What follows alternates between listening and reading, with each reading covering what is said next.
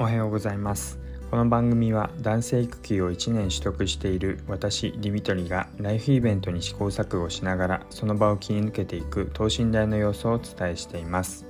聞いていただいた方に共感してもらえたり明日を生きる肥やしにしてもらえたら幸いです。おはようございます。え今日はですね、え男性育休をこれから取りたいなって思っている方に向けて、え職場から後ろ指さされない男性育休の取り方について話をしていきたいと思います。えー、まあ、男性育休なかなか、えまだ職場でも取っている人いないんですっていう方とか、えー、なかなか、え取りたいなと思ってるけど、えー、上司になかなか言い出せないなっていう方もいるかと思います。私も本当に男性育休を取得する前は、えー、なんか否定されたらどうしようとか本当にできるのかなっていうのがいっぱいだったんですが今、改めて取ってみて本当に良かったなというふうに思ってるので、そうやって男性育休を取得できる方や、男性育休を取得する方が職場で増えたらいいなというふうに思ってるので、その取り方について、まあ、コツを教えられたらなというふうに思います。えまずですね報告のタイミングなんですが、えー、まあ、妊娠の報告をする、え奥さんが妊娠をしたっていう報告をするタイミングで育休に入りたいっていう自分の意向を相談するっていうそのタイミングがとっても大事になります。私も、えー、ま、妊娠が安定期に入ったタイミングで、ま、上司に相談をする、えー、妊娠が分かりましたっていう報告と一緒に、えー、男性育休っていうのを、え来年取りたいと思っているんですって話をしました。でもともと1年取れたらいいなっていうふうに思っていたので、えどれぐらい取ろうと思ってるんだっていう期間を聞かれた時に、ま、実は1年取ろうと思っていてって話をしたらあそれはいいんじゃないって話になってもともとなんか何週間とか半年とかそれぐらいの期間で言うんだったらもうまとめて1年取ってしまいなさいって言おうと思ってたんだよねっていうことで、まあ、そこは上司の方がすごい協力的だったのが、まあ、さらに助かったなというふうに思っています。まあ、うん、そうですねもともと期間は多く多めに言っておいてでそれでじゃあちょっとそれは仕事的にきついなっていう話になっても例えば1年って言っといたらそこから半年になったり半年って言ったら、まあ、そこから3ヶ月になったりみたいに、まあ、多めに見積もって多めに言っておいた方が向こうとしても上司としてもこう気持ちが楽なのかななんて思ったりしています。なので、まあ、実際に取りたいと思っている期間のちょっと多めぐらいを言ってもいいのかもしれないそんなところです。であとはですね、まあ、その報告をいきなりする前に、まあ、事前の準備としてですね日頃から自分がプライベートを大切にしているっていう、まあ、そういう雰囲気っていうかキャラ設定が大事かなというふうに思っています。今まで、えー、もう仕事熱心でもう仕事ばっかりもうずっともう残業だらけで、えー、仕事ばっかりの人が急に子供が生まれます育休入りますだと向こうとしてもギャップがあると思うので、まあ、前もって育児に関心があって、まあ、赤ちゃんかわいいなとか、えー、まあそれは直接的すぎますけどまあ、奥さんを大事にしているとか、まあ、プライベートを大切にしてこうその切り替えを大切にしてる、えー、まあ、仕事も頑張るけどもプライベートも充実させたいっていうそういう姿勢を、まあ、もう普段から見せておくと向こうとしてもあなんかそうやって奥さんを大事にしている子供を大事にする人なんだなっていうふうに、まあ、意識づけができるかなというふうに思います。なんかみんなで雑談している中でもえー、もしなんか子供が生まれたら育休とかどう思いますかっていうふうに直接匂わせてもいいかと思いますし、まあ、それで自分のキャラ設定を作っておくことで向こうにもあこういう、えー、例えばディミトリさんは子供が生まれたら育休を取りたいって言いかねないな言い出しそうだなっていう風なそういうキャラ設定をしてもらうことでまあこちらも言い出しやすくなるし向こうとしても心構えができるかなというふうに思います。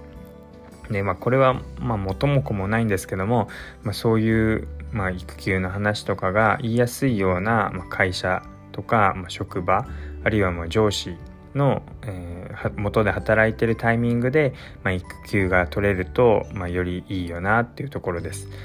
そういう言い出しづらいような会社だったり、えーまあ、なんかもう同じ部署にいる人数が本当に少なくて自分が休むとそれ以外の人に仕事が行ってしまう負担が偏ってしまうってなるとどうしても言い出しづらいのである程度こう部署が大きくって、まあ、メンバーがたくさんいるところだったり、まあ、上司もある程度自分の気持ちを分かってくれるとかそういう子育て世代の感覚もよく分かるっていうそういう上司のタイミングで育休を取れると、まあ、より共感してもらえるんじゃないかなというふうに思います。転職したてとかあるいは新しい部署に移動したてでこれから新戦力として働いてもらいたいっていうタイミングだと向こうとしても、まあ、期待しているものがなかなか違うのでまずは働いてみてどういう人かなっていうのが分かってからそういう育休とかのタイミングに入ると向こうとしてもありがたいんじゃないかなというふうに思います。まあ、とはいえ授かり物でタイミングが読めないしまた、うん、仕事とはタイミングがつかないので本当にもうプライベートがまずは第一なのであの移動したてでも転職したてでも取りたいんですということで、ま、申し出るのは、まあ、権利としてはあるのかなというふうに思いますが、まあ、上司とか、まあ、他の残された人の気持ちも考えるということは大事かなというふうに思っています。あとは、まあ、仕事をしっかり行っておくっていうのは、まあ、復帰した後もこれから頑張りたいなというふうに思ってますけども、まあ、この育休に入る前も、まあ、権利ばっかり訴えて休んでばっかりっていうふうに思われるんじゃなくてちゃんと仕事はしっかりした上で、まあ、その仕事としても模範のな模範となるような、まあ、そういう仕事をしっかりしてるから休みもしっかり取れるみたいなそういう人になるように、えー、まあ、仕事はちゃんと頑張りました。なんかそこであの後ろ指本当に刺されたくないなと思ったのはなんか自分の権利ばっかり訴えて休みは取るけどなんか仕事は適当でああいう人がなんか男性育休って取るんだよなって思われたくないなっていうふうに思ったし、まあ、これからこうやって広まっていく中で、まあ、モデルって言っちゃまあおこがましいですけどああやってディミトリさんみたいに仕事も頑張ってる人が男性育休取ってあそれがなんかもうお手本っていうか、えー、あそうやって仕事も頑張ってる人も休みって取れるんだって思ってもらえたらなっていうふうに勝手に後輩からの視線を感じて頑張っていたつもりだったのでなので、うん、仕事はしっかりした上でもともと仕事も次やれる人がやりやすいように自分はどんな仕事やってるのかっていうのを見せつつ自分の仕事を見える化しつつ引き継ぎもしやすいような形で行っていくように意識していきました。まあ、自分がもういなくなるよっていう前提で仕事を用意しておくとああの人来年いなくなってもこういうことやればいいんだなとかあここに仕事のファイルとか、えー、必要なデータはあるからっていうことを伝えておくことで、まあ、自分がいついなくなっても、え、いいようにっていうのは、まあ、これは別に育休だけじゃ限に限らずいろんなことにも使えるかと思いますけど、まあ、自分がいついなくなっても大丈夫なようにっていうそういうま、仕事の整理とか、えー、ま、引き継ぎの形は取っておけるように気をつけました。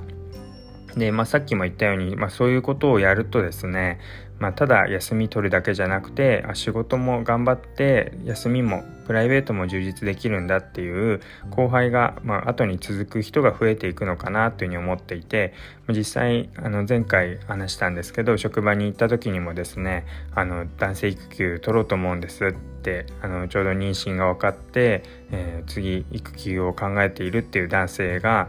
後輩にいたのでそれいいことじゃんということで、まあ、自分の真似してっていうかあの後押しするようなえディミトリさんが取ったことがあのすごい後押しになったのでっていうことで言ってくれたのでやっぱり自分が取る、まあ、成功例みたいのが増えると自分の職場でもそうですし、まあ、いろんなところで、えー、取りたいなと思っていた人が取れるそういう社会が広がるかなというふうに思うのでもう後ろに続く人が楽になると思って、まあ、自分で勇気を持って、えー、まあどう言われるかわからないけど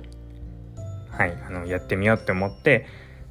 あの男性育休を取ったっていう感じになります。なんか今ドラマとかでもファーストペンギンってなんか言われてますけど、まあ、他の人が飛び込まないような、えー、まあ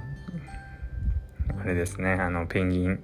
えー、海の中に一人一つのペンギン一人のペンギンが飛び込むと後になってどんどん飛び込んでいく仲間が増えていくっていうのありますけど、まあ、そんな感じで、まあ、今誰も海に飛び込んでいない状態でも自分がその先陣を切って飛び込んでいったら後にどんどん続くような形になっていくと思うので、まあ、まずは、うん、あの勇気を持った行動をしてみてで、それで後に続く人が楽になればなっていう感じで、はい、あの取ってみると勇気を持つといいんじゃないかなって思っています。でまあ何よりもですね、まあ、言わなければ結局奥さんが、えー、産後あの苦しむことになるのでまあそこでもし言わなかったら奥さんが苦しんだりとかもうあそこで取ってくれなかったよねってなんか嫌われてしまったりっていうことがあるなっていうのも、まあ、自分の中ではあの自分を追い込むあの頑張んなきゃ奥さんが大変になるって思って頑張れたなっていうふうに思うので、まあ、そういう奥さんが、えー、苦しんでいる姿とか逆に男性育休を取ることで喜んでくれるそういう姿を思い浮かべながら頑張って勇気を出して取ってみるっていうのも、まあ、一つ自分を奮い立たせるポイントなんじゃないかなというふうに思っています。はいということで、えー、今日は、まあ、職場から後ろ指さされない男性育休の取り方ということで話をしていきました。うん、なかなかあの取りやすい職場とか、え取りづらい職場関係性ってあるかと思うんですけども、まあ、普段から意識できると、えー、少しは、えー、言われた側も上司や会社も、まあ、自分たちも、えー、心構えができるかなというふうに思うので、はい、少しでも参考になればいいなというふうに思っています。えこうやって、まあ、男性育休のことについてや育児のことについても、え話していますので、何か質問や聞きたいことあればコメントやレターいただけると嬉しいです。はい、最後まで聞いていただいてありがとうございました。またお会いしましょう。